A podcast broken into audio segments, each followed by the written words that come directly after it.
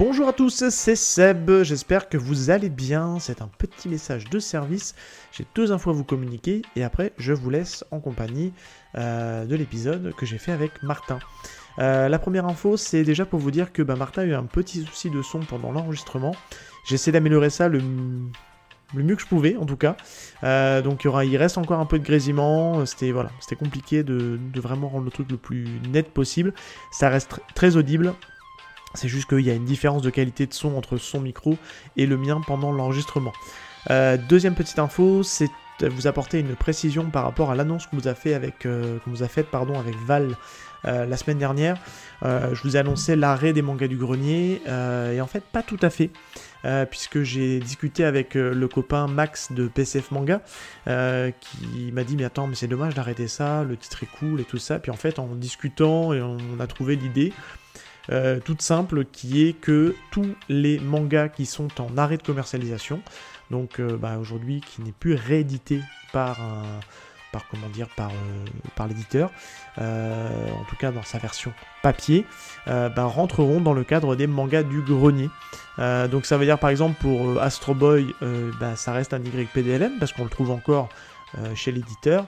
Mais par exemple, euh, Emerging, premier nom qui me vient en tête, qui était un manga en deux tomes chez euh, Kurokawa, ben, aujourd'hui c'est plus disponible à la vente, donc clairement ça rentrera dans les mangas du grenier. Ça permettra aussi d'aborder un petit peu la phase euh, recherche sur euh, où est-ce qu'on peut le retrouver, euh, la cote sur le marché, par exemple sur Vinted, sur les différents magasins de revente d'occasion, etc. Donc il y aura aussi une petite part là-dedans, un petit peu sur le, sur le côté chiné, de, voilà, de chercher les mangas d'occasion, d'un peu de seconde main. Donc voilà. sans que je cogite un peu à tout ça, mais en tout cas, j'arrête de parler et je vous souhaite donc un très bel épisode. Et je vous dis à très bientôt, semaine prochaine, nouvel épisode qui arrive avec le copain Julien de l'envers du manga. Salut tout le monde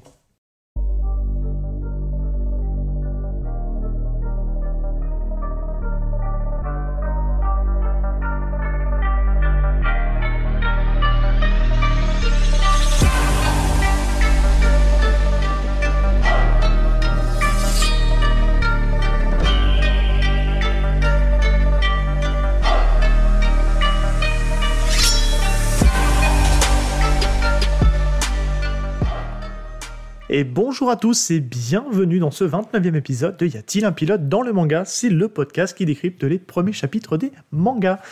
Pour ce nouvel épisode, il y a un petit peu de changement, je vais vous expliquer ça tout de suite, mais je suis accompagné de Martin, du label Micro Stockholm, on va dire, hein, parce que c'est ah oui, oui, oui, tout à fait. Podcast à, à name mais je te laisserai les dire de toute façon. Mais t'es simplement venu pour maintenant pour euh, Random Culture Club, mais t'es un peu le pape du podcast. C'était très long. Bonjour Martin, comment ça va? Bonjour, oui, ça va bien, merci, toi? Bah super, ça fait plaisir de te retrouver parce que la première fois que tu étais venu dans le podcast, c'était pour parler de Doro et Doro. Je sais pas si tu te souviens, c'était Si, si, je me souviens très bien. Oh, c'était pas si longtemps que ça.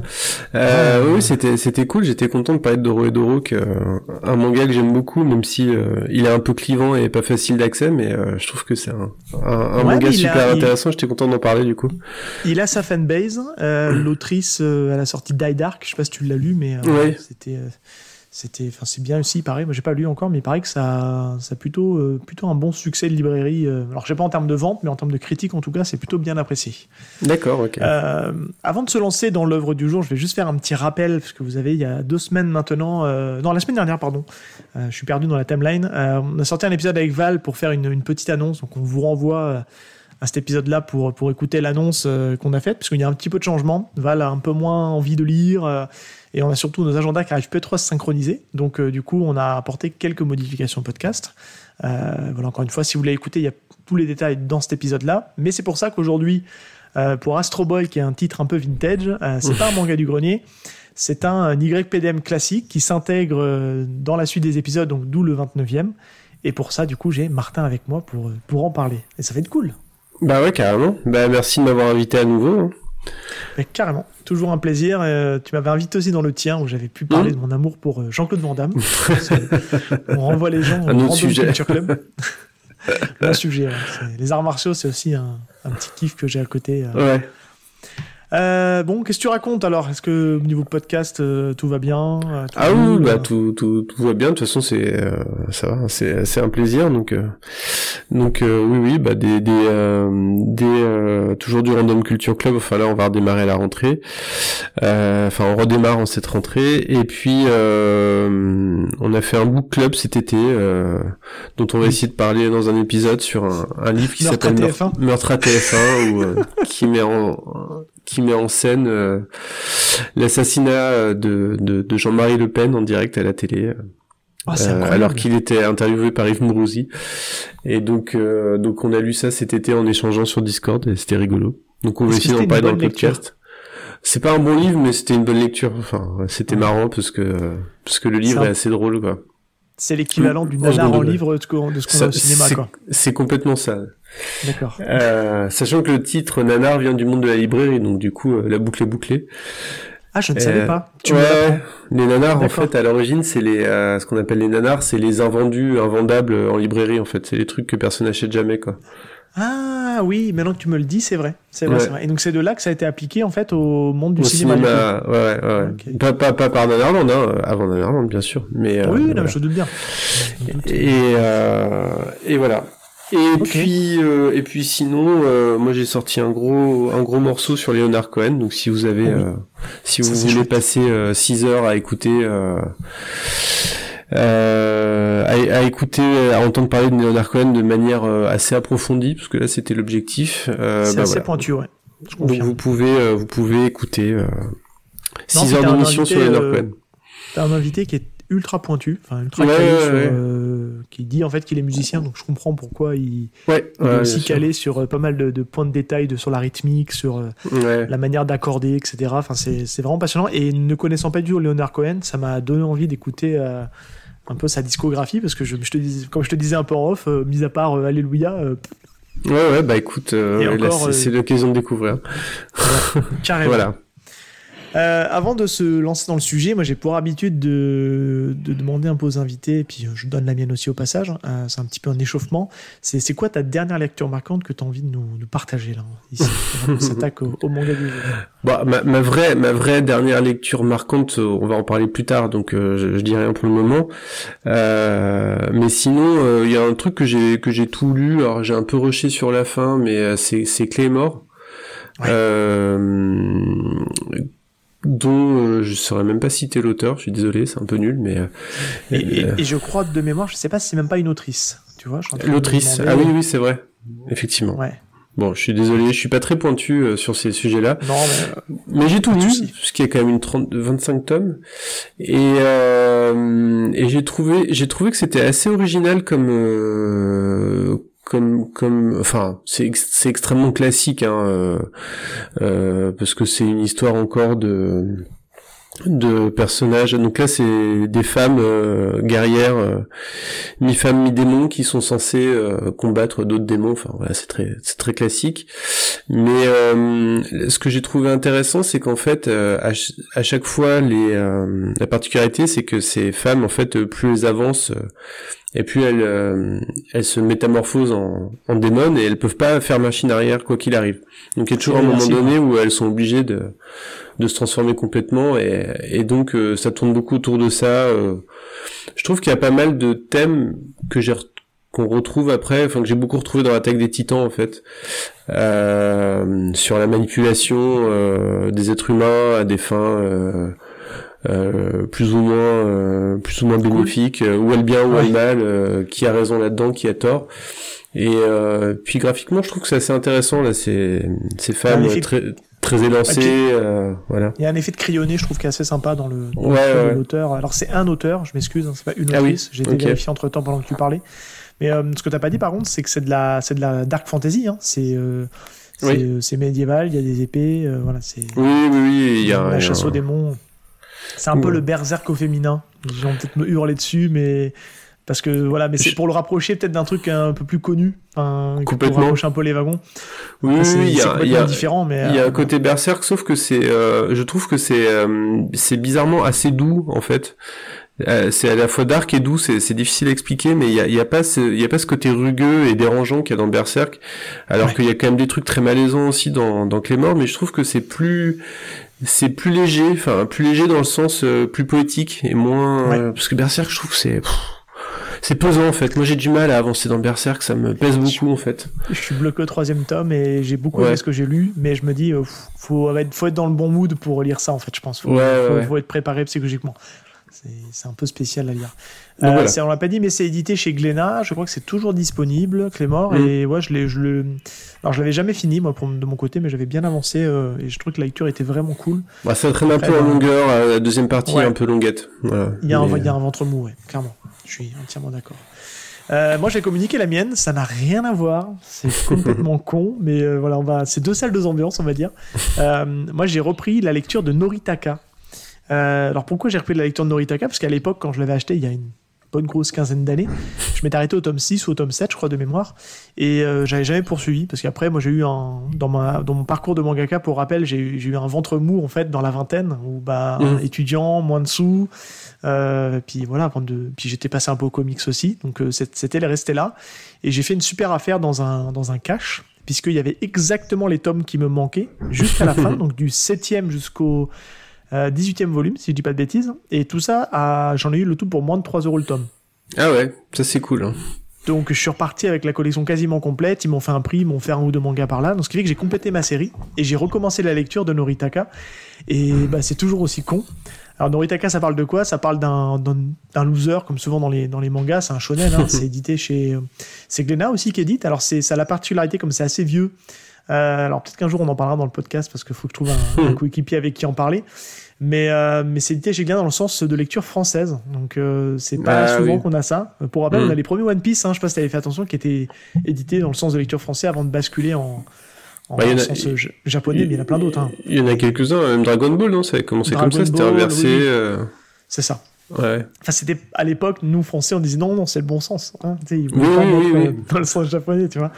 Mais Noritaka, ouais, donc on suit donc le bah, Noritaka, c'est le nom du personnage qui est en fait un, un loser et euh, qui euh, décide pour impressionner la, la, la, fille dont il est amoureux secrètement de la classe, à côté de qui il est assis, euh, parce qu'elle lui dit qu'elle aime pas les faibles.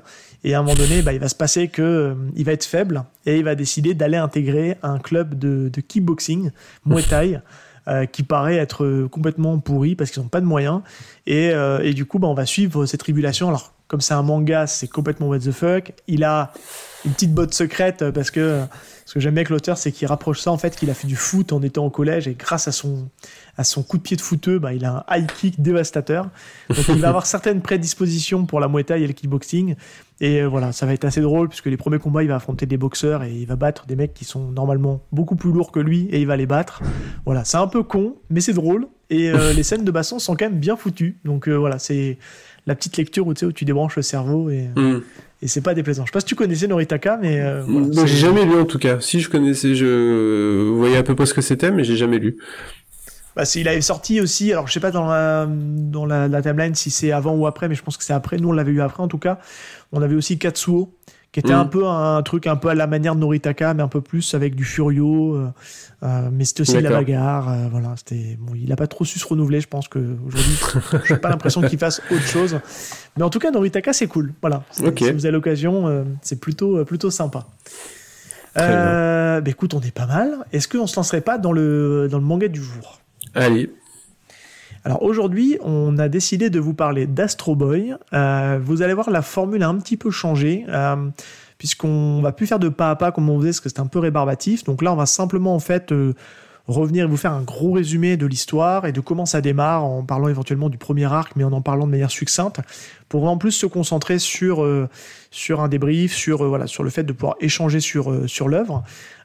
donc aujourd'hui, on va vous parler donc de Astro Boy de Osamu Tezuka. Ce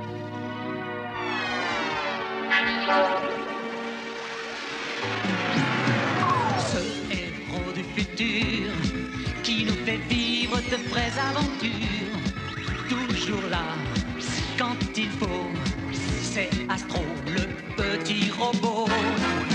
Ce nouveau chevalier qui nous apprend à nous entraîner, toujours là quand il faut. C'est Astro, le petit robot. Alors là, vous avez entendu un générique très old school. hein. Merci Martin pour avoir trouvé l'extrait parce que c'est, euh, c'est- ah, ça nous ramène dans les, dans les belles années, hein, n'est-ce pas Hein, Les Ah belles bah, années de la- Vas-y, vas-y. Hein. Bah moi, alors euh, moi qui suis né en, en 81, euh, du coup là ce qu'on entend c'est le générique de Astro euh, 1980, euh, parce qu'il y a eu euh, y a eu deux séries animées euh, Astro en fait. La première était dans les années 60 et euh, elle est, elle est pas arrivée jusqu'en France, c'était en noir et blanc. Euh, donc euh, donc une des premières séries animées euh, euh, à, la, au- dans la télévision japonaise, je pense, enfin en tout cas dans, dans les premières. Euh, et après il y a eu euh, le, le remake dans les années 80 que nous on a eu en France. Et moi quand j'étais quand j'étais gamin, je la regardais, euh, j'étais j'étais super fan euh, étant petit de, de la série animée Astro. Je pas, j'ai pas connu, moi je suis un peu plus, un peu plus jeune que toi, pardon. Ouais, euh, ouais. je, je me souviens pas l'avoir vue celle-là, tu vois. L'ai- ça passait sur euh, sur A3, je crois. Et c'est marrant parce que j'ai quelques souvenirs assez marquants euh, de cette série, des trucs qui me sont restés et voilà, et euh, beaucoup de choses aussi que j'ai complètement oubliées et complètement zappées. Mais Ouais. euh, mais voilà, mais du coup. euh, du coup, voilà, c'est un souvenir, un souvenir lointain. Après, il y a eu Goldorak. euh, je me souviens plus de Goldorak que de Astro au final, mais voilà. Ouais, c'est pareil, moi ça j'ai connu, mais vraiment sur la fin parce que j'étais, un peu jeune pour ça. Et, mais bref. Euh, donc Astro Boy, donc c'est un, on l'a dit tout à l'heure, c'est un manga donc de, de Osamu Tezuka. C'est son premier manga, hein, en tout cas que dans, dans ce qu'on prend en tout cas dans la bibliographie, qui a été sorti entre 52 et 68. Hein, ça nous, ça nous rajeunit pas. Euh, on l'a d'abord eu dans les années fin d'années 90-2000, c'était édité chez Glénat euh, en 12 volumes et pour ensuite, euh, bon, ils ont perdu les droits et c'est donc Kana euh, qui, a repris, euh, qui a repris les droits pour nous en compiler, nous faire des doubles tomes. Donc on a six volumes, euh, ce qu'ils ont appelé eux l'anthologie euh, Astro Boy. Et je trouve que le mot anthologie est bien trouvé parce que moi ça nous ment pas sur ce qu'on va retrouver à l'intérieur. On va en parler justement de la particularité d'écriture d'Astro Boy. Ça sort un peu des classiques qu'on peut connaître aujourd'hui avec un fil rouge. Parce que là, clairement, il n'y en a pas trop. Mais on va en discuter justement après. Ouais. Euh, donc l'édition, elle est, elle est plutôt correcte. Hein, c'est bonne facture. On a de la page couleur. Enfin, c'est c'est vraiment pas mal. Euh, toi, sur euh, les œuvres de Tezuka, est-ce que tu as, est-ce que avant qu'on qu'on s'a- on s'attaque vraiment à- au sujet, est-ce que tu as d'autres choses que tu as vu, que tu as lu de chez eux, de chez lui, pardon? Euh, ouais, j'ai lu, j'en ai pas lu tant que ça au final. Euh, j'ai Ouais. lu euh, quelques tomes de La vie de Bouddha. Ok. euh, qui est vraiment euh, passionnant. Euh, mais par contre, c'est alors c'est hyper, c'est vraiment vraiment intéressant. Après, c'est pas, c'est pas que c'est pas fun parce qu'il a quand même réussi à, à- il a quand même réussi à raconter la vie de, de Bouddha. Euh, mais avec, euh, bah, il a, il a, il a ajouté des, des personnages euh, fictifs qui étaient pas forcément. Enfin, il a réussi à transformer ça de manière à rendre ça accessible. Euh, mais après, ça reste la vie de Bouddha, donc euh, voilà, c'est pas un shonen. Mais Ouais. euh, donc voilà, mais c'est quand même, c'est quand même vraiment une très belle lecture que que je reprends de temps en temps. Enfin, que je fais des pauses et je reprends. Oui. Et, sinon, euh, moi j'avais j'avais lu un truc de lui qui m'a qui m'a énormément marqué. C'est euh, c'est Vampire, qui est une œuvre euh, tardive pour le coup, inachevée. Mais j'avais été euh, hyper euh, hyper euh, marqué pour pas dire choqué par par ce mélange de, mais qui est présent en fait dans toutes ses œuvres hein, euh, enfin en, donc en tout cas dans toutes celles avec lesquelles je suis un petit peu familier euh, de euh, à la fois côté très euh, très drôle il casse il casse souvent le quatrième mur en plus Ah oui. euh, il le fait régulièrement euh, avec des gags un peu absurdes et puis d'un coup c'est très très tragique et très très triste et très touchant très émouvant Ouais. et euh, il a toujours cette capacité là d'aller sur des bah de toute façon on- on- on- il est connu pour ça hein, pour son son humanisme qui tr- qui transpire de, de ses œuvres et c'est euh, voilà c'est ce qui m'a beaucoup marqué et, euh, et sinon j'en ai beaucoup à la maison qu'il faut que je lise et que j'ai pas encore lu Euh, il y a de quoi faire parce qu'il a une il a une il a ah oui Ouais. ouais. il a tellement et sinon j'ai lu j'ai vu j'ai pas lu mais j'ai vu plusieurs épisodes du du roi Léo Oui, qui qui, qui avait démarré un petit peu Astro euh, d'ailleurs Ouais, ouais, qui a démarré un peu avant Astro, ouais, c'est ce que je, je revérifiais dans les Ouais. trucs. euh, ils, sont, ils, ont, ils ont été publiés à un moment donné, ils ont été Ouais. publiés en parallèle. Mais c'est, pour tout le monde la connaît, hein, l'histoire du roi, du roi Léo. Hein, c'est, inspiré, euh, enfin, ça a inspiré apparemment euh, le roi lion, euh, il y a eu des procès. Ah bah c'est, enfin, c'est, même, euh, oui, c'est, ça a plus qu'inspiré, ça a été pillé pour pour le roi lion quoi. Ouais, mais tu vois, alors, euh, autant sur les origines du roi Léo, euh, il y a un truc, moi, tu sens que c'est vraiment, euh, il y a vraiment une énorme inspiration, pour pas dire plagiat, euh, avec le roi lion. Bah même le Mais nom. après, ça. Comment? Je dis même le nom. Oui, oui, complètement, complètement. Mais après, tu veux, ça prend quand même un virage. euh, Oui, après c'est différent. Oui, oui, bien il sûr, part bien en sûr. ville, euh, enfin tu vois, il, il, Non, non, mais il bien avec sûr, les, bien sûr. il avec les humains et compagnie, donc tu vois, c'est, c'est, mais c'est vrai que on sent que, oui, oui, on va dire, euh, pour pas dire plagiat, ils ont été très inspirés Disney par, euh, par ce qu'a fait Tezuka. Après, c'est quelqu'un, on va le dire, c'est, c'est un peu le père, euh, un peu du manga moderne, hein, donc c'est quelqu'un qui a beaucoup Bah, inspiré, il est Mm. beaucoup cité, c'est pas pour rien qu'il y a un prix Tezuka, enfin voilà, donc c'est, c'est pas anodin. Bah, Euh, c'est quelqu'un, après- c'est lui qui a créé le, enfin on l'appelle le dieu du manga parce qu'il est, on considère qu'il est, euh, qu'il a créé euh, le manga moderne de la, enfin ou pré-moderne, de la même manière que Hergé a, enfin on, on compare souvent Tintin, Hergé à Walt Disney en fin de compte quoi. C'est ça. C'est un peu ces deux, les deux points de comparaison. Ouais, ouais, mais c'est vrai qu'après, tu vois, sur ce, sur ce truc-là, c'est quand même, tu sais, aujourd'hui où la société japonaise et les magazines de prépublication ont tendance à, à faire rentrer des, des mangas dans des, dans des cases, dans une case shonen, dans une case shoujo, etc. Là, c'est dur quand même. On n'arrive pas trop à. Tu vois, il est un peu hors, euh, hors sol, quoi. Tu vois, il est, il est vraiment, euh, en termes de ses, ses titres, c'est compliqué de se dire, ah, ça, je l'aurais bien vu dans tel magazine, tu vois. euh. Alors aujourd'hui, c'est compliqué parce qu'aujourd'hui, tu as de plus en plus de titres qui sont estampillés shonen, mais qui vont lorgner du côté des, enfin, des codes de lecture et des codes de publication euh, shoujo ou seinen, tu vois. Enfin, maintenant, tout se mélange. J'ai l'impression qu'ils veulent aussi sortir de ça au Japon. Mais lui, déjà, à cette époque-là, c'est compliqué de le faire entrer dans une case, quoi. Bah, je pense que c'était antérieur aussi à- à- au développement de l'industrie, et au développement massif de l'industrie euh, telle qu'on la connaît maintenant. Donc, euh, il a vraiment, il a vraiment tout inventé. Il a inventé une une, une forme de narration, euh, alors euh, très très inspiré de choses qui l'ont lui-même marqué euh, Tout à précédemment. Et après, je vais pas trop m'étendre sur le sujet parce que je suis pas spécialiste et je je je, je vais pas dire de d'ânerie non plus. Mais euh, mais il a il a vraiment euh, Enfin, il y a, il y a un avant et un après euh, Tezuka dans le Ah, dans, dans le manga quoi. Ouais, ouais, complètement. Moi, j'ai pas tout lu non plus, comme je te disais, mais euh, moi, je sais que j'avais lu un petit peu de Roi Léo. Euh, j'avais pas mal lu Blackjack. J'avais bien aimé Oui. euh, cette histoire de, du médecin, là, un peu underground, avec euh, des opérations euh, qui étaient des fois complètement hallucinantes. Euh, et d'ailleurs, bah, toujours mon grand regret, c'est d'avoir loupé la, la réédition de chez Aska, donc maintenant qui est Crunchyroll. Ils avaient sorti des, des beaux romans, enfin des beaux, je dis des romans, mais c'était des livres avec une, une couverture dure. Euh, c'était vraiment une belle édition. Et du coup, bon, ça c'est le petit regret. Maintenant, je pense que ça doit se vendre à.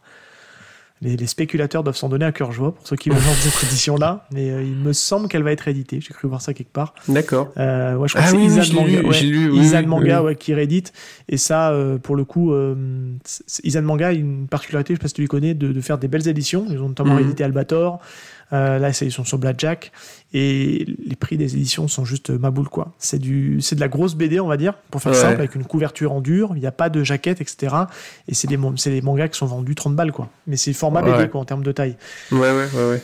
Donc, Oui, je sais pas oui, s'ils oui. arrivent beaucoup à en vendre, parce qu'ils ont l'air d'être un peu sur le manga patrimoine, mais n'empêche que c'est un peu cher. Et euh, l'autre œuvre que je voulais citer, que moi j'avais trouvé ça incroyable à l'époque, mais j'en ai gardé assez peu de souvenirs malheureusement, parce que je l'ai lu il y a très longtemps, c'était l'histoire des trois Adolphes. Ah oui. Euh, pareil, oui. je suis tombé pendant les vacances et je l'ai pas prise. J'ai une opportunité d'avoir les quatre tomes euh, pour euh, 25 euros, je crois, un truc comme ça. Mm. Alors que euh, ils sont vendus un peu plus cher chez un bouquiniste. J'ai pas franchi le pas, mais bon, c'est pas grave, tant pis. Mais euh, c'est pareil, ça fait partie de ces titres que- qui m'avaient beaucoup marqué à l'époque. Et Mm. c'est vrai qu'après, bah, je, voilà, j'ai pas trop étoffé ma lecture. J'ai encore beaucoup de choses à lire. Le Vampire m'intéresse beaucoup. Mm. On parle beaucoup aussi du. Il a été réédité il y a pas longtemps. C'est le Phoenix, Ouais euh, ouais. l'oiseau de feu. C'est Mm. ça, c'est pareil. ça, il paraît que c'est très très bien.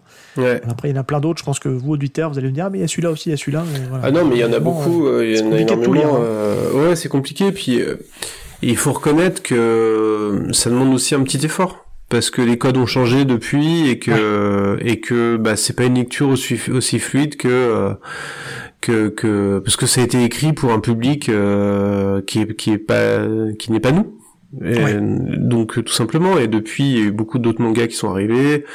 D'ailleurs lui il a été un petit peu euh, il a pris un petit coup de vieux euh, déjà dans les années 70-80 avec euh, la, la génération des, des mangas de, de, de l'époque hein, les, les Toriyama, les Gonagai et tous ces gens-là. même s'ils étaient très bienveillants euh, les uns avec les autres, il, voilà, il avait déjà un petit coup du vieux entre guillemets. Ouais, puis il a été, il a été malade sur la fin de sa carrière aussi. Hein. Oui, oui, quelqu'un qui oui. était un- Bah, il est mort jeune, hein. Bah, cancer du poumon, je crois, de Mm. mémoire, parce que c'était un gros fumeur. Donc, Ouais. euh, bah, c'est ça qui a eu raison de sa, de Mm. sa santé, malheureusement. Comme Oppenheimer.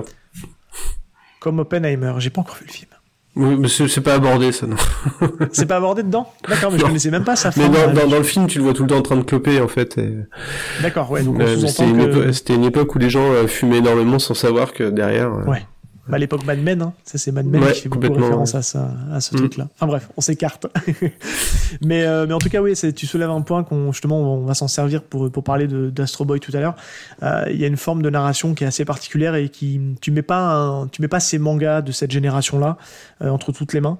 Euh, Mm. T'as cité tout à l'heure Gonaga et Gonaga c'est pas simple non plus à lire. Hein. C'est pas un premier Mm. manga et pour le coup, je trouve que tu as cité un autre pape du manga qui est Toriyama. Euh, Mm. Toriyama avec les, Docteur- les Dr Slump et Dragon Ball, pour le coup, eux ont amené cette facilité de lecture, euh, Mm. ont rendu le manga beaucoup plus accessible, je trouve. Ouais, c'est ce qui fait qu'aujourd'hui, euh, ils sont, c'est des gens qui sont maintenant des, des cadors incontournables euh, et qui Mm. ont inspiré aussi beaucoup à leur niveau, quoi. Donc, euh, euh, est-ce que tu te sens, pour euh, attaquer le manga avant qu'on en parle, est-ce que tu te sens éventuellement de, bah, de dire de quoi parle Astro Boy Et puis, euh, on- comme on disait, on essaie d'un petit peu de- d'expliquer aussi un peu le, ce qui se passe dans le premier chapitre. Et ce qui est intéressant, on va se le dire tout de suite, c'est que euh, c'est souvent un chapitre, une histoire sur Astro Boy. Il y a Mhm. quelques particularités. Euh, Est-ce que tu te sens du coup bah, de nous parler de l'œuvre, de nous dire de quoi parle le début, les origines, et puis ensuite après on va gentiment se diriger vers le premier chapitre? Ouais, carrément. Bah après, euh, en fait, ce qui est marrant, c'est que le, alors l'origine story de Astro, euh, elle a été racontée de multiples fois, que ce soit dans, alors dans le manga ou dans le, dans le, dans la- dans l'animé, dans le film qui est sorti euh, il y a une, je sais plus, dix, ans à peu près. Ouais, Enfin, le film 2013, je en, le film en, en, en image de synthèse quoi. Ouais. Euh, bref, euh, mais c'est une, c'est une, déjà de base en fait je trouve que l'histoire de l'origine de d'Astro est très très forte. Elle est horrible, on peut le dire. hein. Elle est horrible oui parce qu'en fait donc Père de l'année, hein. vas-y, je te laisse en ouais parler. c'est ça père de l'année oui mais il se, rachète après. Oui. Donc euh, en fait, euh, donc le professeur Tenma, euh, qui est un grand, un grand savant, un grand scientifique euh, spécialiste en robotique euh, au Japon, je sais plus, il est au ministère de, au ministère de la robotique, je sais plus. Enfin bref, euh, perd son fils, son fils adoré euh, Tobio, et euh, dans un accident de voiture. Et donc, euh, bah, il décide de foutre chagrin, il décide de se construire un nouveau fils. Donc, il construit Limite un robot. euh, Oui, oui, oui, Limite, il, il sombre dans la folie. Hein, Oui, ils sont hein, dans la folie d'ailleurs complètement.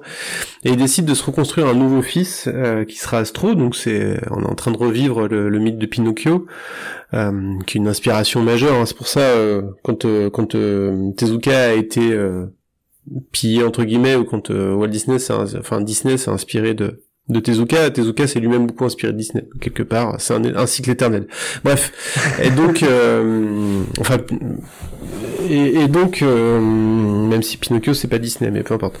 Et, euh, et donc il, il se refait un fils qui est la, copie conforme, qui est une copie conforme robotique, donc qui est Astro. Et qui d'ailleurs d'abord d'abord l'appelle l'appelle Tobio au début parce qu'il a il a du mal à, à fait, ouais. à, à faire son deuil donc il continue à, à l'appeler appeler Tobio avant de se rendre compte justement que euh, Bah que finalement c'est c'est pas Tobio quoi. Donc ça, il est exactement comme Tobio, mais il est pas tout à fait Tobio. Et du coup, bah il euh, il décide de le de le chasser, euh, de chasser de sa vie. Et euh, il me semble qu'il est, je sais plus si c'est là, mais je crois récupéré qu'il par un cirque c'est un cirque qui le récupère il le récupère dans un cirque, donc comme Pinocchio Ouais. encore. ouais. Et euh, et il finit euh, et je crois qu'il est il est tenu pour mort euh, le professeur. Tenma, non oui, Ou oui, on oui. apprend, je sais plus si c'est à ce moment-là ou plus tard, mais bref, en tout cas, dans l'histoire, il est mort, quoi. Ouais. Il est, il Et est ce, mort. ce qui est, ce qui est intéressant dans le, dans le début des origines, c'est que c'est un manga qui date des, des années 50-60. Euh, Asimov était déjà passé par là? Je. Absolument. Alors c'est l'autre, c'est l'autre, c'est l'autre inspiration, Inspiration. majeure, c'est ce Asimov. assez incroyable, c'est que déjà il y a cette notion de quand il crée Astrobot, donc il fait un, il fait un androïde hein, euh, qui Mm. ressemble à son fils, et il va lui insérer euh, des, des comment dire des souvenirs de son fils, une espèce de une carte à puce qui va faire que ben il aura tous les Mm. souvenirs de son fils, et derrière ça en fait, bah, c'est ça qui va sous-entendre plus ou moins que un... alors ça sera pas complètement développé même s'il y a quand même des choses qui sont mises en avant parce que ça sera quand on parlera de plus tôt où c'est vraiment mis en avant cette histoire d'émotion que le robot peut avoir des émotions et, Mm. euh, et déjà à ce moment-là je trouve que c'est plutôt bien fait quoi pour ce pour ce moment Bah co- complètement. En fait, euh, le donc tu parlais d'Asimov, c'est super important parce qu'en fait, il, il, il, exploite euh, littéralement les règles de la robotique de Asimov en fait. complètement qu'un robot a pas le droit de faire du mal à un humain, etc. Et c'est très rapidement au cœur de, des histoires de, de Astro, même si euh, c'est des, c'est des histoires courtes où il n'y a pas, bon, on va, on va y revenir, mais même si c'est des, des petites histoires, euh, c'est toujours en toile de fond le fait que un humain, un robot peut pas s'en prendre à un humain, et puis il y a toute la toute la ségrégation des robots euh, qui revient beaucoup. euh, alors au début pas trop, mais petit à petit ça revient. et C'est de plus en plus euh, fort. Il y a même euh, il y a même des parallèles. euh, il y a des parallèles qui vont être faits à certains moments avec euh, l'apartheid. euh, Il y a même euh, et il y a même euh, un un épisode où donc le professeur euh, Oshanomizu qui, ré- qui récupère euh, Astro, qui prend soin de Astro euh, la- après qu'il a été euh, récupéré dans le cirque, va euh, reproduire la scène de Rosa Parks. euh, en refusant de en refusant de, de descendre du bus de faire euh, de, en refusant pardon que Astro s'essaye au fond du bus comme euh, Rosa Parks quoi. Bah, Il y a clairement, en fait, euh, ce qui est, ce qui est intéressant, c'est que hum, c'est- pourquoi c'est un manga, je trouve, qui est pas super facile d'accès et qui est pas à mettre entre les Mhm. mains, parce qu'il faut déjà être un peu armé, euh, d'avoir déjà un bagage culturel pour comprendre euh, bah, euh, les Mhm. références et ce que met en avant euh, euh, Tezuka, parce qu'il les amène pas de manière pédagogique, didactique, tu vois. Il te, il te le met, et il part du principe que tu es censé le savoir. Et, euh, et encore une fois, la narration, elle est pas toujours, euh, pas toujours évidente. Et, euh, mais c'est ça qui, qui en fait que c'est intéressant. C'est vraiment un truc. Euh, c'est ils ont ils ont il essaie d'apporter une âme à son robot et euh, sur ses faits d'intégration aussi qui fait que c'est pas simple et c'est ça que je trouve hyper intéressant dans cette œuvre là et c'est pour ça qu'elle a beaucoup inspiré derrière aussi quoi.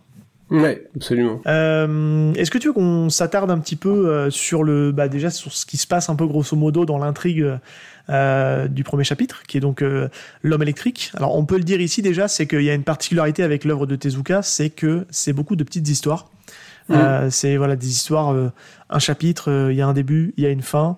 euh, Il y a très peu de fil rouge, même si des fois on va retrouver des personnages euh, qui vont intervenir euh, et qui vont revenir dans les arcs suivants. Mais c'est vrai que on peut presque, en fait, j'ai envie de dire, euh, prendre au pif une histoire. Ouais, Et ah la lire. ouais.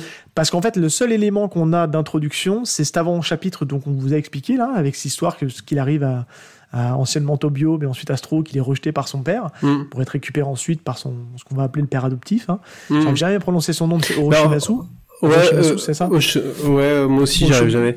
C'est Mais, c'est pas ça. euh, mais il a euh, des parce parents que- adoptifs aussi. Il a aussi des parents Oui, secs un il peu est curieux. aussi chez des parents. Oui, ça c'est plutôt le, le professeur qui va prendre soin de lui. Mais c'est vrai qu'il va dans une famille euh, avec ses parents adoptifs. euh, Mais on les voit de moins en moins les parents en fait, on les voit plus trop. On les voit au début, après on les voit moins. Parce qu'en fait, euh, ce qui est drôle, c'est que euh, c'est que il est censé, euh, il doit dormir, il doit manger. Enfin, au, au début, on, il, il y a, bon après, il, il se cherche un peu au début sur sur oui, l'histoire. ça peut le dire. Ouais. Et donc il faut qu'il dorme, faut qu'il reste chez papa maman, il doit pas il doit pas quitter le Japon. Enfin il y a un certain nombre de trucs de contraintes comme ça au début qui après disparaissent un peu quoi. Oui. Mais quoi qu'il en est, en tout cas, c'est que c'est un, c'est un manga que vous pouvez prendre un petit peu par le bout que vous voulez. Moi, je sais que j'ai pas tout lu. J'ai euh, lu en grande partie le premier tome. Euh, et après, je me suis focalisé sur, parce que je veux qu'on passe un peu de temps là-dessus, puisque ça fera le lien avec l'épisode sur Pluto. Mhm. Euh, Il y a un arc dédié à Pluto. Et euh, le mot que je peux vous dire avant d'y arriver, euh, c'est euh, ouais, assez bluffé quand même, malgré tout, parce que tout était là sans être là. Enfin bref, on en parlera tout Ah à l'heure, oui, ça peut être bah ouais, intéressant ouais. d'en d'en débattre. ouais. Euh, D'ailleurs, on vous prévient, on vous le dira à ce moment-là, ça va être certainement la seule partie spoil du manga, euh, Mm. puisque on va on a besoin de donner quelques éléments de narration pour justement euh, décrypter un peu ce passage-là. Donc euh, à ce moment-là, si vous n'avez pas lu plus tôt de Urasawa et plutôt de Tezuka, bah, vous couperez puis vous viendrez l'écouter euh, après, mais on vous donnera un petit signal à, à ce moment-là. Est-ce que tu veux déjà toucher deux mots du, premier chapitre qui est, consacré justement à l'homme électrique? Déjà résumer un peu de, comment se passe un peu l'intrigue et après me dire un peu ce que tu en as pensé. Alors ouais, je veux bien, mais je trouve que le chapitre suivant, le chat rouge, et, okay. et, encore plus je trouve que je trouve que le chat rouge c'est un chef d'œuvre en fait enfin je trouve extraordinaire mais eh ben, comme tu veux. moi je peux parler un petit euh, peu rapidement de l'homme électrique ouais, et je te laisse vas-y. parler du chat rouge ouais bah très bien euh, l'homme électrique en fait c'est tout simplement en fait une, une histoire de de, de gangsters et de et de et de comment dire de, de cambriolage où Astro Boy est amené à intervenir et, et même s'il fait pas l'unanimité c'est là qu'on se rend compte qu'il fait pas complètement l'unanimité dans le dans l'univers dans lequel il évolue euh, mais c'est une histoire qui est vraiment Mhm. mmh. sympa, je trouve, sans trop vous en dévoiler. Mais il y a, un, comme on le disait en off, il y a un petit twist à la fin qui est, qui est assez sympa. Euh, on est déjà en train de nous opposer un peu la dualité entre le bien et le mal. Euh, Qu'est-ce que je fais Est-ce que je fais c'est bien ou est-ce que je fais c'est pas bien? Donc on met en avant aussi tout le côté un peu euh, bah, la conscience hein, et, et, le libre arbitre. Même si c'est pas dit clairement, c'est le libre arbitre des robots qui est, qui est, mis, en, mmh. qui est mis en jeu. Et euh, c'est une histoire intéressante. Après, pour euh, aborder tout de suite ce point-là, et, et, ça fera le lien après qu'on continuera à parler du chat rouge, euh, il y a déjà ce, ce, trait très, très typique de l'époque qui fait penser un peu à du strip. Si, je ne sais pas si vous voyez un peu le strip. Comment définir le mieux le style euh, de Tezuka? Euh, Je ne sais pas si vous voyez, il y a un jeu qui est sorti pendant un temps sur, euh, sur Switch et PlayStation. Un jeu très dur, là, tu sais, où tu avais Cuphead. Cuphead, voilà. Ouais, et ben, ouais. grosso modo, Cuphead, c'est un peu du Tezuka. Voilà, dans le côté oui, un oui, peu oui. très, euh, très comics. Euh, et, et, je trouve que c'est, il a, il a un trait vraiment sympa, mais qui a un côté assez enfantin. Et c'est ça qui est assez perturbant, je trouve, euh, quand tu lis du Tezuka, c'est qu'il y a ce trait très enfantin, mais pour autant, les propos derrière, euh, on ne prévient pas, mais des fois, ça peut être très rush et très rude. Ah ouais, complètement. Ouais. C'est même limite un peu dur des fois, et tu te dis, ah ouais, quand même, d'accord, euh, j'étais pas prêt à ça. et... Ah, complètement, ouais. Mais la narration, moi, je trouve, euh, après, c'est encore une fois, tu le disais tout à l'heure sur le côté, euh, et on le ressent aussi dans ce, dans ce premier, premier épisode qui est euh, consacré à l'homme électrique, la narration, elle n'est pas super fluide non plus. Je trouve c'est assez laborieux quand même à lire. Et euh, faut être concentré, faut pas être un peu fatigué non plus. Oui, bah parce que euh, bah, comme tu disais, c'est des c'est plutôt en mode euh, en mode strip, il y a des euh, il y a des gags euh, bah c'est des gags des années 50 hein, donc euh, avec les onomatopées qui vont bien aussi. oui, voilà, ouais. donc on a on a plus les mêmes euh, on a plus le même humour que que euh, enfin voilà on n'a plus le même humour qu'en 1950 euh, les choses qui nous faisaient rire qui faisaient rire les gens à l'époque nous font plus forcément rire maintenant après, euh, donc ouais, y a, puis c'est, très enfantin quoi, euh, sur la façon de, de, de, sur la façon de présenter les choses. Après, euh, c'est naïf, ouais, on peut le dire. Le mot, c'est peut-être naïf. Naïf, oui, côté, complètement ouais. candide, mais ouais. volontairement. Mais même dans, euh, même dans la vie de Bouddha, où à la base c'est censé, c'est un petit peu plus sérieux vu le sujet. au départ, il y a un gars qui est hyper, hyper, hyper perturbant où tu vois en fait un gag limite à la Zaz où t'as un prêtre euh, donc euh, à l'époque de Bouddha euh, qui a une montre et tu sais c'est pas expliqué en fait mais juste il a une montre et un paquet de clopes et en fait c'est juste comme ça quoi. Et c'est c'est juste parce que ça le fait marrer quoi. Et il y a plein de trucs qui sont comme ça et en fait juste c'est ou alors des trucs très slapstick ou des choses vraiment ah, oui. ça il y en a beaucoup dans il le y en a beaucoup il y en a énormément ah, ouais, ouais, ouais. et du coup bon bah voilà ouais bon faut faut faut faire avec ça quoi mais euh, mais il arrive à raconter des histoires euh, parce que du coup tu parlais de l'homme électrique. Donc l'homme électrique c'est un, un, androïde invisible euh, comme Astro. Mais sauf que finalement à la différence d'Astro il a cet homme électrique il a pas eu de chance. C'est qu'il est pas il est pas tombé avec des gens bien en fait. C'est à dire qu'Astro il est tombé avec des gens bien et puis il a le cœur pur. Et l'homme électrique il a le cœur pur aussi mais il est manipulé par des par des gens mal intentionnés quoi. Ça. Et, fi et, finalement euh, finalement ça va revenir à ça. C'est en fait euh, Astro va, va déployer beaucoup d'efforts pour essayer d'attraper euh, l'homme électrique sans lui faire de mal. Et, euh, et spoiler il n'y arrive pas. Et ça se finit tragiquement en fait. Ouais. et ce qui, est, ce qui est assez perturbant dans cette histoire là c'est que l'homme électrique en plus a une même si par moment il sait que ce qu'il fait c'est pas bien il a ce sentiment de loyauté envers ceux qui l'ont recueilli, même s'il sait oui. que ces gens-là sont mal intentionnés. Et c'est euh, cette dualité, en fait, où justement, bah, il sait pas, où à la fin, il, il est assailli au doute. Et c'est un robot, on n'oublie pas, quoi. Et ouais. c'est ça qui est assez fort, il arrive à les, à les humaniser. Et déjà, dans un récit des, des années 50-60, je trouve que c'était quand même assez fort d'avoir déjà tout ce matos-là présent. Après, encore une fois, on l'a dit, c'est inspiré aussi de d'Asimov qui avait déjà tout mis en place avant. hein. On vous entend ouais. les gens qui râlent derrière et qui disent ah mais Asimov l'avait déjà fait. Oui, on sait. Mais euh, mais en tout cas ouais c'est c'est une, une histoire assez cool quand même. Mais ce qui est marrant, c'est que cette histoire de loyauté, malgré tout, c'est un truc qu'on va retrouver énormément dans les films de Yakuza, dans les films de, dans les, Ah oui. dans les, dans les Shambara et tout ça, quoi. Complètement. Bref. Et, euh, et ouais, je voulais juste dire un mot sur le chat rouge parce que Oui, euh, j'espère que c'est le bon terme, que je me trompe pas, mais euh, mais je crois que c'est le chat rouge. En fait, c'est Oui, c'est le chat rouge. c'est le chat rouge, ouais. En fait, l'histoire du chat rouge, alors euh, je, je, je vous le fais, je vous la fais rapide. Euh, c'est une, déjà c'est une histoire écologiste euh, avec un thème écolo euh, très très fort en 1950. 51, 52, Déjà, donc c'est ouais. 52, euh, Très donc c'est hyper intéressant. En fait, c'est un, un, un collègue euh, du professeur euh, Ochanomizu qui, euh, qui est lui spécialisé dans le, les sciences naturelles plutôt, et en fait qui, euh, qui se bat contre le fait qu'on qu'on rase une partie de une forêt aux abords de Tokyo pour euh, construire. Ouais. Et, euh, et en fait, il prend euh, fait et cause pour euh, pour les animaux. Et en fait bon le- le- le- les animaux c'est aussi quelque chose qui revient énormément chez Tezuka.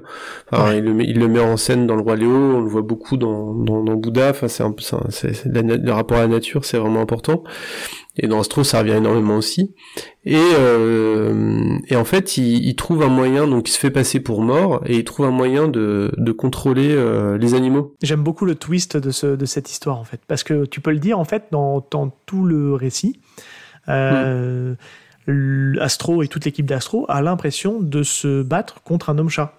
Et c'est Oui. vendu comme ça au début. Et on n'a pas là, on sait pas si c'est un masque ou pas. On a vraiment l'impression que c'est un homme-chat contre qui ils se battent euh, et qui a ce pouvoir Oui. de parler aux animaux et de contrôler les animaux pour les envoyer faire des, des actions bien précises. Et, Ouais. euh, et ensuite, Et on se- pour arriver à ça. Non, c'est et on c'est se rend compte que, que l'homme chat est le professeur en question et ça se termine par euh, ça se termine aussi hyper tragiquement puisque le en fait le, le le professeur en question tenait énormément à son chat et ils meurent tous les deux. En fait son chat meurt euh, à force de se bagarrer avec euh, avec Astro. Et euh, le lui-même se suicide plus ou moins. Enfin c'est en fait il prend des otages et mais mais juste avant de mourir en fait il, il a sa rédemption et il explique que ce qu'il avait fait était pas bien, même si c'était pour des nobles causes. Et ça se termine par une promenade mélancolique dans la plaine de je sais plus quoi, euh, le- l'endroit où qui, qui essayait de protéger, par une promenade mélancolique de, du professeur Ochanomizu, Ochanomizu, qui euh, récite un poème qui traite de cette euh, de cette plaine là en fait, un poème euh, bon a priori assez important dans l'histoire de la littérature japonaise. Donc c'est quand même ça rigole Ouais. pas. Mais n'empêche que je trouve que dans cette histoire-là, ce qui est, euh, c'est là qu'on se rend compte qu'il y a quand même un décalage, euh, on va dire, euh, alors un décalage au niveau du temps, au niveau de la, la période où c'est sorti, parce que tu le dis, bon, il y a le côté déjà très avant-gardiste sur le côté euh, écologique, défense écolo, mais au-delà de ça, je trouve que hum, ce que fait le chat rouge, c'est pas si méchant que ça, quoi. Enfin, toi, il est pas non plus, euh, c'est pas le plus grand méchant qu'on ait connu. euh, Non, il menace des des, il menace des industriels, euh, il fait chanter, enfin je sais plus, il fait des trucs. pas- mais par ouais, contre, il envoie les animaux attaquer la ville. Hein. Oui, oui, c'est ça, mais Hmm. C'est dans n'importe quel film, tu te dis, ouais, actuel, Oui, le mec, euh, ça aurait été dupliqué en fait les actions, il y aurait eu des morts, alors que là, bon, réellement, euh, il fait des choses pas gentilles, mais euh, c'est pas non plus, tu te dis, bon, Non, mais il capture, des, il capture, il séquestre des enfants quand même. Ouais, mais à l'époque, ça allait, puisqu'on était prêt à, à abandonner un enfant sur le bord de la route et le donner à un cirque. C'est vrai. C'est ok. Dans la, dans la, comment dire, dans la, dans la sphère astronaute, abandonner des gosses, séquestrer des gosses, taper des gosses, c'est ok, hein, parce que c'est dans le manga. oui, c'est vrai. Ouais, c'est une autre mœurs. À l'époque, la gifle était un bon moyen d'éducation. Aujourd'hui, on peut plus le faire. Voilà. Non, non, je déconne. hein. Ne faites pas ça chez vous. Mais tout ça pour dire que c'est, euh, il y a, voilà. Après, moi, je, avant qu'on qu'on passe, là, on vous a un peu expliqué ce qui se passait dans ce truc-là, mais c'est pour vraiment que vous comprendre, compreniez un peu la, la, ma- la manière de la narration de, de Tezuka dans, euh, dans, dans son œuvre et dans ses œuvres de manière générale. Euh, on n'en parlera pas plus, on va plus s'attarder sur, sur Pluto, là, on va passer sur Pluto, et là, on va, du coup, on va un peu plus, on va vraiment spoiler. Là, c'était les deux premiers chapitres, donc en gros, vous loupez pas grand chose, puisque avec plus ou moins de régularité, il y a des titres aussi forts et des fois un peu moins bons, mais il y a des, des trucs vraiment très cool par la suite euh, Oui, sur ces six volumes euh, d'anthologie. Donc, je disais Mm. tout à l'heure, c'est une anthologie parce que, euh, mis à part Pluto, il n'y a pas vraiment de vrais fil rouge et de vrais euh, chapitres Mm. qui s'enchaînent. À chaque fois, c'est une histoire qui se conclut en quasiment tout le temps un chapitre. Et, euh, et puis voilà, et puis on suit euh, les différentes aventures d'Astro Boy. C'est un peu comme si euh, on, on avait un peu ces, ces rendez-vous toutes les semaines dans un, avec un dessin animé euh, où toutes les semaines il y avait une aventure différente euh, sans avoir besoin de raccorder les wagons avec euh, l'épisode précédent et tu suivais une nouvelle aventure de tes personnages favoris à la télé, sauf que lui il le faisait déjà en BD. Oui, oui, bah, ce qui était le format, euh, le format le plus courant à l'époque, c'est euh, le format série feuilletonnant, c'est venu, c'est venu après, quoi. C'est ça. Mm. Ah ouais, c'est vraiment le côté feuilletonnant, c'est vraiment ça. Et Mm. pour le coup, il y a, vous attendez pas forcément à ce qu'il y ait un lien entre les chapitres, mais à part Mm. retrouver vos héros favoris, ça reste quand même des histoires assez indépendantes et c'est pour ça que vous pouvez les lire un peu dans l'ordre que vous voulez. Euh, est-ce qu'on est-ce qu'on toucherait pas deux mots pour, euh, pour faire un peu de connexion avec l'épisode euh, sur Pluto qu'on a fait donc il y a, il y a deux semaines? Euh, parler justement de la version Astro Boy Pluto qui est qui, Ouais, est, ouais. Qui est vraiment intéressante et, euh, et d'ailleurs je crois que tu as un petit extrait un peu rigolo je sais pas si tu veux le mettre maintenant ou tu veux le garder pour après faire la petite, Euh, euh, Alors, en fait, euh, donc du coup, si vous avez écouté l'épisode sur Pluto, vous connaissez l'origine story de, du, du manga Pluto, je veux dire. du coup, sur le fait que c'est un, un remake, du, un, un, un remake, oui, un, nouveau récit du, d'un arc qui est présent dans, dans Astro Boy qui s'appelle Le robot le plus fort du monde et qui euh, s'est étalé sur euh, 180 pages, ce qui était euh, complètement exceptionnel euh, à l'époque, Ouais. euh, sur plusieurs chapitres, euh, plusieurs épisodes. Enfin voilà, c'était, ça avait été, euh, on n'avait jamais eu un récit aussi long à ce moment-là. Euh, et euh, et du coup, euh, alors c'est J'aurais tendance à conseiller de lire d'abord Pluto et après le, le robot le, le plus fort du monde. complètement, euh, même si... Alors on va se dire, on spoil, hein, on va spoiler, Oui. On, va, on va donner des éléments, donc euh, si vous n'avez pas lu plus tôt et que vous voulez vous garder un peu de... Bon, plus tôt, de toute façon, on- il y a l'animé qui sort dans pas longtemps, mais si vous n'avez pas lu plus tôt et que vous voulez pas être spoilé sur ce qu'on dit sur Astro Boy, donc vous coupez maintenant, puis vous revenez nous voir après. Ceux qui l'ont lu, restez, on vous garde avec nous. Mais Mm. euh, oui, on va spoiler. Euh, juste, moi, je fais une petite euh, petite parenthèse.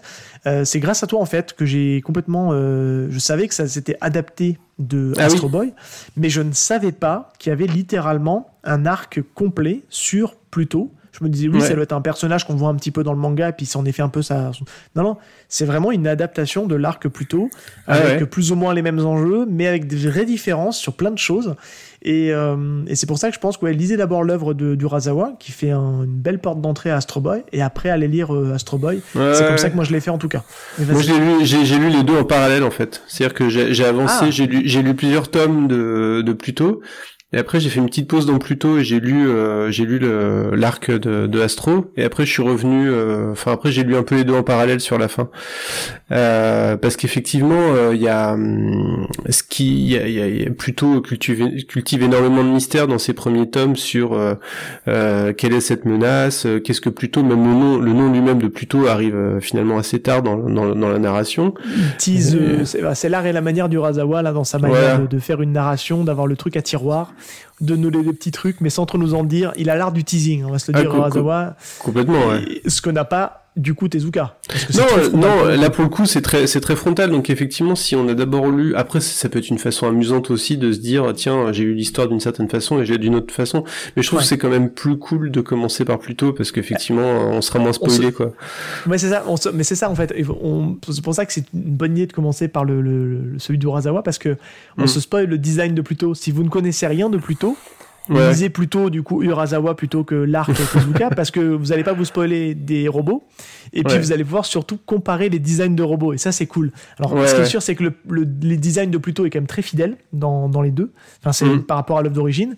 Le format du l'espèce du bibendum là aussi que euh, Mm. Je crois que Boulder, c'est ouais, comme ça. ouais, ouais ouais. très fidèle aussi. Le reste, on va dire que merci Urasawa d'avoir réinterprété un peu les designs, parce que je préfère quand même les designs d'Urasawa. Ah bah oui, oui, oui, bah ça a Donc, rien à voir, hein. c'est pas du tout le même trait, c'est pas le même. Voilà. euh, Non, mais Et- dans le, tu vois, autant l'esprit de Pluto est là, Mm. en termes de design, Mm. de cara design qu'on retrouve dans les deux. On sent vraiment qu'il a repris vraiment le, bah, les codes. Les autres, pour le coup, sont un peu plus, euh, c'est un peu plus adapté, euh, c'est adapté quoi, c'est adapté à la sauce, Oui, au oui, cara oui. design. Il a refait tous les cara design pour les autres quoi. Oui, complètement. Il, les, il les a refaits, mais tout en restant quand même euh, inspiré. Enfin, je trouve que c'est là où c'est là où, où Pluto euh, est vraiment doublement génial parce que en tant que manga, parce que c'est à la c'est c'est à la fois une, une réinvention d'une œuvre qui existe déjà. C'est à la fois fidèle et, et, et, en même temps différent. Et je, je sais c'est vraiment rare de voir euh, de d'atteindre un, un niveau pareil de de respect de l'œuvre originale tout en racontant une en le racontant d'une manière complètement différente. C'est c'est extraordinaire. Et finalement en gardant euh, en gardant euh, en gardant 80% de, de l'histoire de base quoi il y, a, quand même des changements, mais mais ça reste. Euh... Ouais, et je pense que c'est peut-être, euh, c'est peut-être, tu sais, on parle souvent dans un dans le langage informatique. Je trouve que l'arc plutôt de, de Tezuka est vraiment super à lire, c'est très sympa. Mm. Euh, je trouve qu'en fait c'est un peu le, alors vous allez peut-être me tomber dessus, hein, mais c'est pas grave, je l'assume. euh, pour moi, c'est un peu la V2, tu sais, d'un truc, c'est qu'il a il a mis un il a mis un gros coup de polish et il a mm. amené euh, il a amené l'histoire à un niveau quasi parfait bah, parce qu'il a il a inséré tout son savoir-faire dedans etc et je trouve que c'est vraiment intéressant quoi pour le coup bah, la, la, la, vraie différence en fait entre les deux œuvres donc dans les deux cas on a un robot qui fait la chasse à tous les robots les plus forts du monde pour les éliminer sur les ordres d'un personnage mystérieux qui s'appelle alors ah, je vais pouvoir passer un extrait Vas-y, j'attends. Alors, donc il s'appelle euh, comment il s'appelle déjà? C'est le sultan. On l'appelle le sultan dans le dans, dans le dans J'ai plus son nom, mais ouais. Et donc euh, il a un autre nom dans le alors il a un nom dans le manga hein, dans le manga c'est aussi le sultan et dans, dans parce que donc il y a une version animée de du de, du robot le plus fort du monde ça, ça a tenu en deux épisodes et, euh, et voilà comment il s'appelle euh, le sultan dans le dans le dessin animé. Dehors, je ne veux pas qu'on abîme mon palais. J'accepte de combattre comme un turc, mais promettez-moi de libérer le professeur, quelle que soit l'issue du combat. Tu as la parole de Shish Baba. Ah, non, C'est un chouïa raciste quand même. Hein. c'est complètement raciste même. Donc en fait, le, le Pluto dans le dans le dessin animé s'appelle plus Pluto, il s'appelle comme un Turc parce qu'il est fort comme un Turc. Et euh, et le sultan s'appelle euh, Shishke Baba.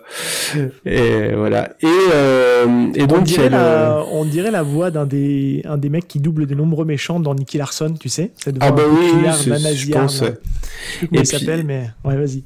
Et puis alors euh, donc euh, le côté euh, donc il y a aussi le, le, le mystérieux professeur Goji qui est en fait qui qui a une double identité et quand il est sous, sous, son autre identité, il parle comme ça dans le dessin animé. Et voilà monseigneur, comme que le mis en état. Mieux encore, il est muni d'un dispositif de mon invention qui permettra de doubler ses forces en cas de besoin. Pourquoi ne l'avais-tu pas fait avant? Ah, autour de l'inspecteur Kajok maintenant. On dirait les voix de Tintin.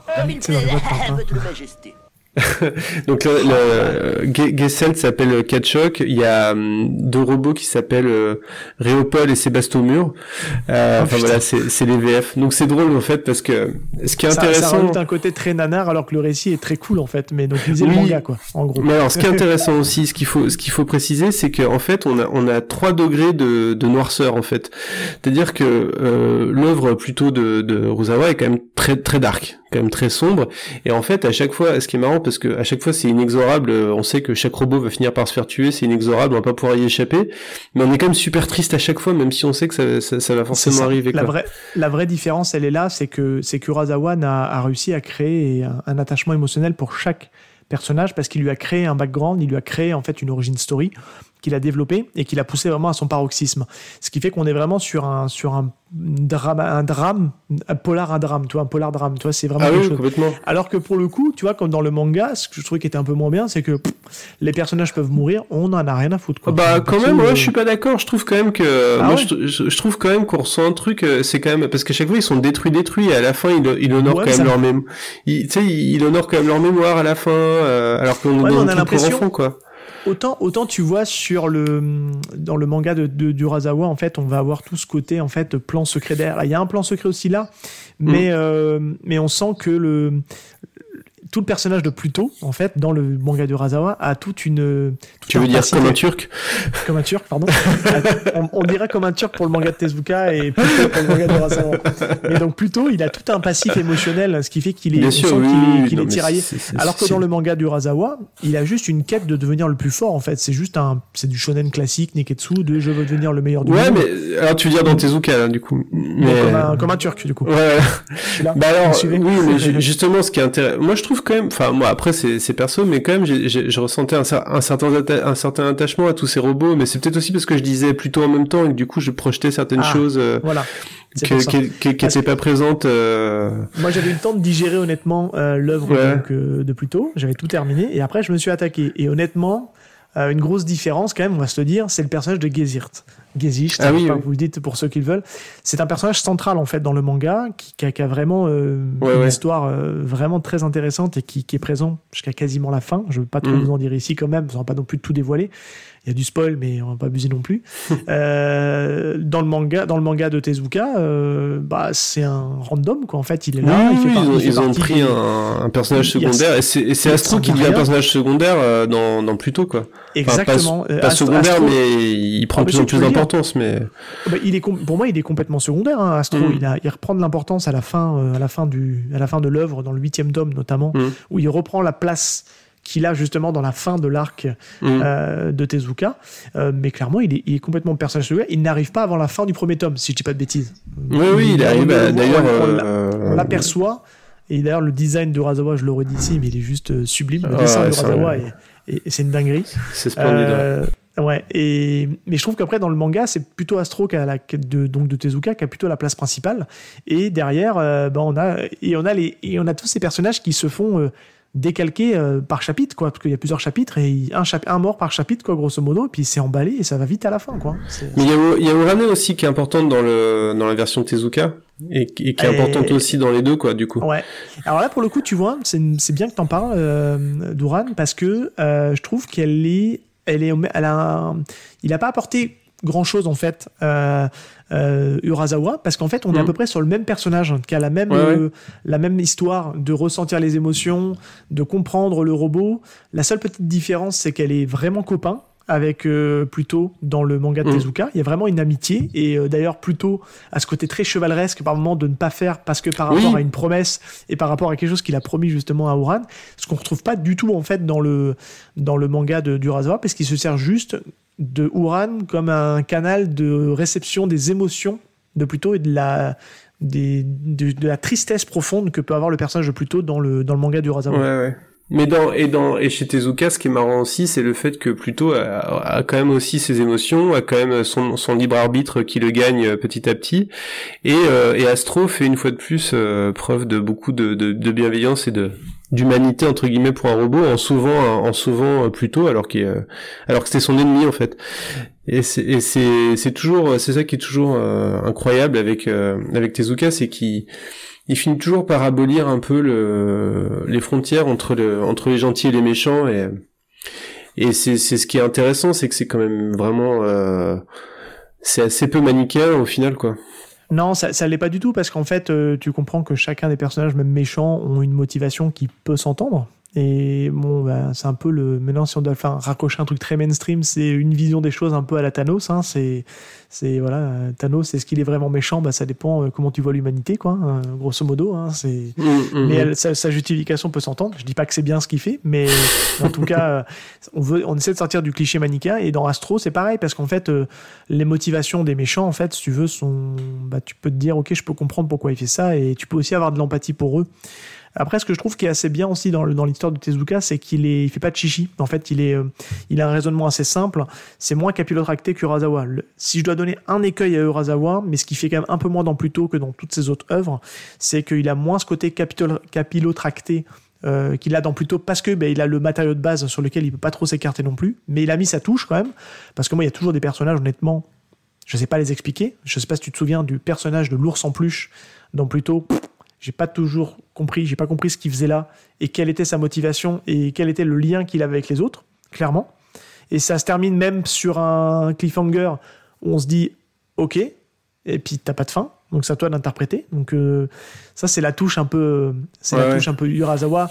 Ouais, même quand t'as fermé le bouquin il te reste encore plein de questions en suspens, il faut que tu ailles le Mm. relire parce qu'il met beaucoup de couches à, ses- à son scénario. Mm. Là où Tezuka, là clairement ici, Ah bah euh, pour le coup, c'est assez. direct. euh, les oui, motivations oui. sont claires. euh, le, le professeur Goji, bah, on apprend finalement que bah, c'est un robot. Il enlève son masque. Eh, je suis un robot. Donc euh, c'est, il y a un côté très enfantin, très puéril, très naïf, volontairement Oui, naïf, vois, comme on disait. Mais, euh, Mais- Mais justement, c'est pour ça, étant donné que c'est naïf et candide, j'étais étonné qu'il tue tous les robots comme ça, quoi. Parce qu'il les Ah bah tue vraiment pour le coup dans, Ah chez. Tezuka. Et alors que dans le dessin animé, il les tue pas, justement. Dans dessin animé, Ah, il te dit, alors que il te dans- dit, euh, Chez Urasawa, il meurt vraiment aussi. hein, Il n'y a pas de Oui, possibilité. oui, de et chez revoir, Tezuka, dans, dans le manga aussi, mais dans le dessin animé, ils, ils disent, euh, oh, on va les remettre en état, machin, enfin, en fait, c'est sous-entendu qu'ils sont pas vraiment morts, quoi. Ouais, alors, est-ce que c'est un rajout de la VF ou est-ce que c'est c'est aussi dans la VO Euh, bonne question, je sais pas. Ça, Ouais. ça mériterait d'être creusé. Mais par contre, ce qu'on peut dire aussi, c'est que la fin est tragique aussi. Enfin, la fin est. Ah bah, toujours. Toujours. Et je trouve que pour le coup, là, moi, j'ai alors j'ai eu beaucoup d'empathie pour le Pluto de Urasawa, même si Mhm. c'est pas celui qui m'a le plus ému, clairement, Mhm. euh, dans l'histoire. Là, pour le coup. Ben là, je me suis vraiment attaché. Ça a marché parce que du coup, on a suivi Ouais. Pluto tout au long, et du coup, on a un peu de la peine à la fin sur la conclusion parce qu'on se dit ah, ils auraient pu être copains en fait, et puis ça aurait pu le faire quoi. Ouais, ouais, Et- mais et après c'est bah, toujours, euh, c'est toujours un peu, c'est toujours un peu la même chose, mais euh, ça c'est un truc qu'on, on, on- a souvent dans Goldorak. euh, Tu sais, il y a toujours des méchants qui sont obligés de faire ce qu'ils ont obligé de faire, euh, ce qu'ils font, mais ils peuvent pas faire Ouais. autrement, et La c'est pas de leur inéluctable, faute. tu sais. Et à la Ouais, fin, ça. il y a une rédemption par euh, par le sacrifice. Et... Il y a souvent ça, et là, et là, c'est une fois de plus, c'est c'est ça. Enfin, c'est encore, encore une fois la rédemption par le sacrifice.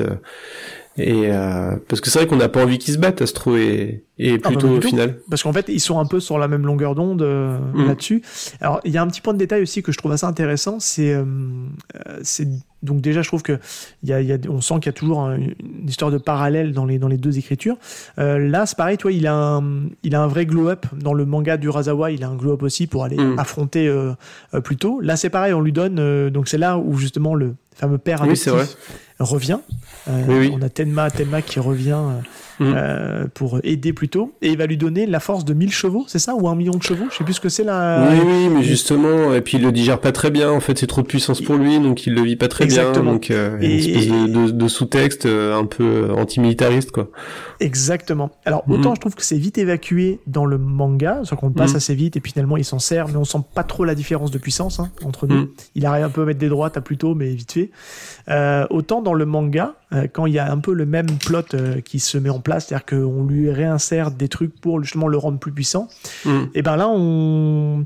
Alors, l'image, c'est qu'on lui met des. des comment on appelle, ils appellent ça comment dans le manga? Ils lui mettent des émotions, Ouais, je crois, ouais. Euh, des émotions contradictoires ou je sais plus trop quoi, enfin des Mhm. émotions qui lui permettent d'avoir du bien et du pas bien pour Mhm. justement libérer son potentiel. Et c'est Ouais. là-dessus où je trouve qu'il joue vraiment sur la psychologie et je trouve que c'est un peu mieux quand même chez, euh, Ouais. chez Urasawa sur ce point-là que, que chez Tezuka qui est quand même assez simpliste. Mais ce que je veux dire, c'est que clairement, euh, bah, on n'empêche qu'on a un truc quand même euh, qui était assez inédit pour l'époque. faut le rapprocher quand même à l'époque Oui, d'avoir ce hein. feuilleton plutôt qui dure sur plusieurs chapitres et qui Mm. est assez haletant malgré tout, je trouve, en termes d'écriture. Enfin, si vous devez commencer par un truc de Astro Boy, bah, limite, j'ai envie de vous dire, vous lisez un peu le début et vous allez sur Pluto. Et je Ouais, pense que complètement, ouais. Vous aurez oui, déjà carrément. tout le ah sel, bah oui, euh, c'est une bonne, c'est une bonne, un bon, un bon truc, ouais. Mais après, il y a, après, il y a plein d'histoires qui sont super intéressantes. euh, euh, J'en parlais tout à l'heure, mais l'histoire en Afrique du Sud avec euh, le, où il re- rejoue la scène de, du bus de Rosa Parks. Enfin, il y a pas mal de, il y a pas mal de d'arcs qui sont, qui sont intéressants, ouais. Ouais, c'est une période historiquement qui est, comment dire, assez, euh, euh, assez chargée, qui a pu inspirer Tezuka pour faire ses histoires. euh, Mais je pense Tezuka, quoi. pour pour pour un peu conclure enfin par rapport à, à- pour revenir sur Astro et conclure un peu en général je pense qu'effectivement il n'y a pas besoin de tout lire Non. pour il y a pas besoin de tout lire pour déjà comprendre ce que c'est et, et y prendre plaisir quoi si on est un peu Ouais. averti qu'on est un peu motivé pour lire un truc qui qui est qui est très différent de, de du manga euh, contemporain euh, on peut lire quelques arcs et vraiment prendre y prendre beaucoup de plaisir quoi Ouais, et je pense que c'est une bonne porte bonne d'entrée à Tezuka, parce que Astro Boy, c'est peut-être un de ses personnages les plus mainstream, que de la pop culture, que tout le monde connaît, qui a eu énormément d'adaptations, euh, qui a inspiré beaucoup de médias. Je pense que Megaman, ça doit venir un peu aussi d'Astro Boy, tu vois, les, Oui, personnages oui, de bah Megaman ouais. en, en jeu vidéo. Donc, euh, donc clairement, ouais, je pense que c'est une bonne porte d'entrée euh, pour, pour lire Tezuka. Euh, Est-ce que si on pourrait juste prendre deux minutes pour me Mhm. donner un rapide, un rapide avis sur. Tu l'as vu l'adaptation de 2013, toi, du coup? Est-ce que tu l'as vu ou pas oui, je l'ai vu, je l'ai vu, ouais. Et Ouais, ouais. Qu'est-ce que t'en as pensé, du coup? J'en garde, alors j'ai pas revu depuis, mais j'en garde un bon souvenir en tout cas. Ouais, moi je, je Je, c'était, c'était plutôt, c'était plutôt bien dans mon souvenir. Euh, faudrait que je le revoie. Ça fait longtemps que j'ai pas revu, mais euh, Plutôt de. Urasawa ou plutôt de Tezuka? Non, je sais plus. Non, pardon. Bref. C'était une blague pourrie, je me permets. Ah bah non, mais euh, on a faire. tout l'épisode sans faire de blagues sur Pluto, donc je trouve que. Ah ouais, t'aurais pu les faire. En plus, t'es un peu le spécialiste pour faire ça, toi. hein. Ouais, non, mais là, je toujours de ton de ta mémorable blague sur euh, y a que de ça, y a que de ça. Donc, pour voilà, ouais, c'est ça. Et que tu as dû la répéter au moins je ne sais pas combien de fois dans l'épisode et j'étais bien rigolé. T'as essayé de leur parasiter. Alors pour ceux qui n'ont pas la ref, je le dis ici, hein, c'est un épisode du Growlcast euh, de euh, Stéphane Boulet et euh, François, euh, donc qui font partie du RPU, Daniel Andrieff et tout ça. Et vous avez fait un épisode sur Queen of the Stone Age. Et Queen of the Stone Age, c'est Kotsa et t'as tu t'es fait un malin plaisir. Je sentais que tu jubilais derrière ton micro à dire que de ça, que de ça. Voilà, c'était, très très drôle. Euh, rapidement pour donner mon avis moi sur le film, je trouve qu'il est très bien. Il marche super bien au niveau des enfants aussi. Euh, je trouve que l'animation elle est vraiment cool, ça marche bien. C'est une réinterprétation un petit peu des, des origines en les rendant un peu plus modernes, mais tout en gardant vraiment le matériau de base. Et euh, parce que on va se le dire, Tenma n'abandonne pas son gamin dans un cirque, hein, parce que ça, je pense Mhm. que c'est quelque chose qui a vite été enlevé de l'origine story d'Astro, parce que politiquement correct, c'est un peu, c'est un peu limite, quoi, on va dire. ouais, ouais. Mais, euh, mais en tout cas, ouais, ça reste une bonne adaptation qui est très cool à voir et qu'on vous encourage aussi à, à jeter un œil. Et il y a eu, euh, il y a eu encore une, une, une troisième série d'animation aussi en 2000 euh, pour les 30 ans de, C'est ça. de Qui est, Astro. qui est cool aussi, hein. enfin, qui, qui fait le taf. Hein. Euh, ouais, alors qui, qui, qui, est- qui est plus efficace en termes d'animation, mais qui par contre est moins. euh, Enfin, elle fait, elle, euh, elle fait certains raccourcis au niveau scénario qui sont pas, pas toujours heureux. Mais ouais, j'ai pas tout vu. c'est- Hein, mais... C'est compliqué d'adapter euh, quelque chose qui a pratiquement qui a plus de 60 ans maintenant. Oui, 70 oui, ans, mais oui. presque. Ah bah, à ce moment-là, oui, enfin, c'était en 2003, mais ouais, c'était en... Mais bref, voilà. Oui. Euh, bon bah super Martin, Euh, on va conclure cette émission. J'espère que cette nouvelle formule euh, vous aura plu. En tout cas voilà, j'ai encore un peu mon mon rythme à prendre parce que je réessaye un nouveau format, donc on va essayer de, s'améliorer au fur et à mesure des épisodes. hein. C'est un, un peu un redémarrage sans le petit Val. En tout cas merci Martin. Bah, de rien, venu. merci à toi, merci pour l'invitation, avec plaisir. C'était très cool, un très bel échange. Bah, Euh, ouais. Où est-ce qu'on peut te, te retrouver euh, Petit instant. Euh, pff, euh, Twitter Martin Gamera et puis sinon dans Random Culture Club ou, euh, voilà. Et la semaine prochaine, euh, donc normalement à Nanarland si tout va bien. Ah oui oui absolument. À la New Nanarland et dans les dans les effectivement dans, le- dans la team Nanarland. Yes. Et oui, ça on l'a pas dit, mais un joli Mm. taf qui est fait à ce niveau-là en tout cas. Eh ben, eh ben super. Donc de notre côté pareil, hein, vous pouvez nous retrouver euh, sur tous les réseaux sociaux, soit Twitter, Instagram, euh, euh, ypdlm underscore podcast. On est aussi sur Discord. Si vous voulez rejoindre le, le collectif de l'imaginaire, on sera très content que vous soyez sur le Discord à venir discuter avec nous. Et puis, bah, je vous dis encore une fois, Martin, merci. Et puis, je vous dis à très bientôt pour un prochain épisode de Y a-t-il un pilote dans le manga? Salut tout le monde Salut à bientôt.